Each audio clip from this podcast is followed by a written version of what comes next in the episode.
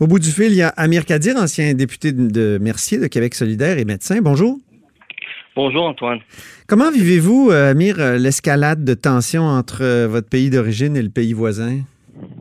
Ben, on, comme tous les gens, d'ailleurs, moi, je, bien sûr que je suis né en Iran, puis j'y ai vécu une dizaine d'années quand j'étais jeune, mais au-delà du fait que je sois de cette origine, comme d'autres, comme certains de mes patients ce matin dans mon bureau, ben, comme donc, tous ces gens-là, j'étais excessivement préoccupé, attristé, en fait, atterré.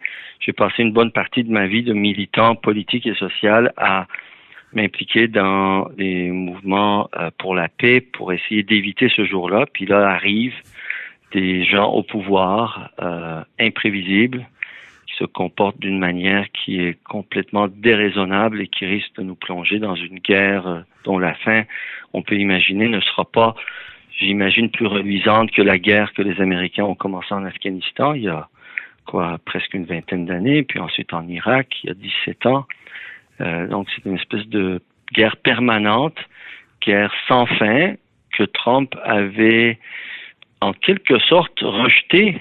Donc Trump avait rejeté la faute sur les administrations précédentes, puis ben il avait promis de sortir l'Occident ou en tout cas les Amériques de tout ça mais on y est plongé maintenant d'une manière euh, euh, qui, qui, qui terrorise tout le monde, en fait. Mais on, on, est tous un peu pris dans un dilemme, puis je lisais le, le philosophe Michel Seymour euh, récemment euh, qui, qui, écrivait Dénoncer la stupidité des États-Unis, ce n'est pas mettre euh, Soleimani sur un piédestal, donc ce, ce général qui a été assassiné. Ben oui. Le régime iranien est corrompu, violent et oppresseur. L'erreur de Trump est de rameuter même les opposants à ce régime autoritaire du côté de l'Union nationale américaine. C'est vrai, hein? on est ben pris dans une espèce de, de, de tiraillement.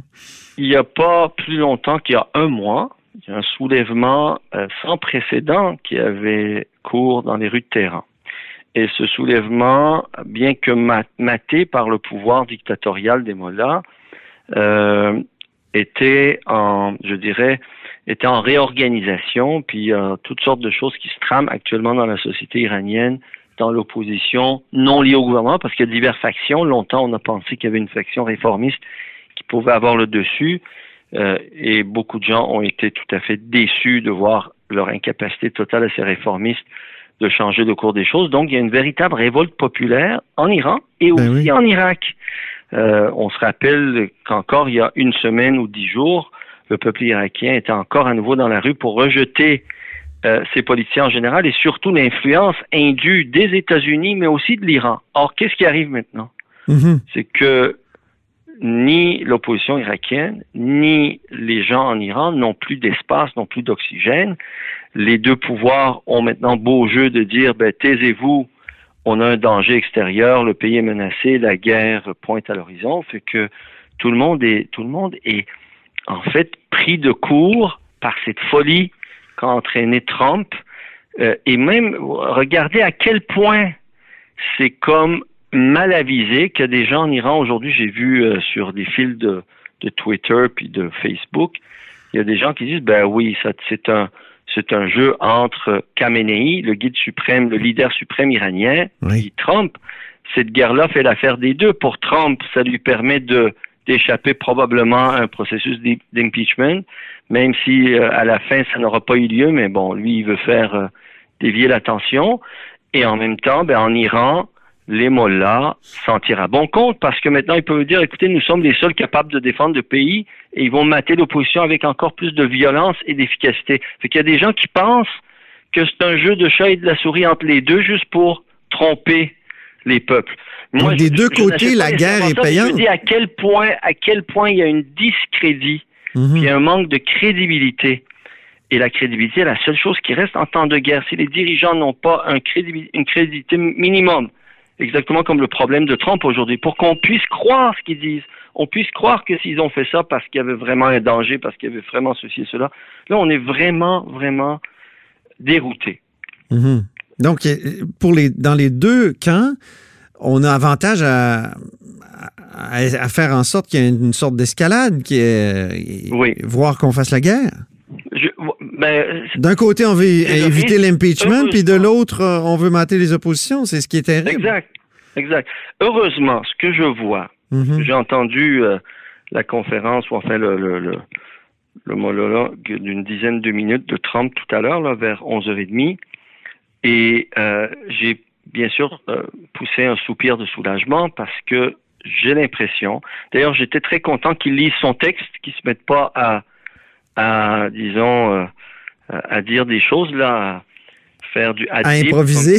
oui. à improviser comme parfois il fait, puis là il se met à dire n'importe quoi, puis là on est on est on est pris avec le trouble. Euh, il a fait un espèce d'appel euh, généralisé qui laisse sous-entendre qu'en fait ils feront rien sur le plan militaire. Oui. pas? Il a dit que je vais demander à l'OTAN de s'in- de s'inve- de s'investir, que nous avons des missiles en train, nous sommes en, train de construire des missiles hypersoniques pour envoyer un message aux Russes, parce que bon, il y a malheureusement une nouvelle guerre froide et une, une course à l'armement alentour de, de ces nouvelles armes de destruction que sont les missiles hypersoniques.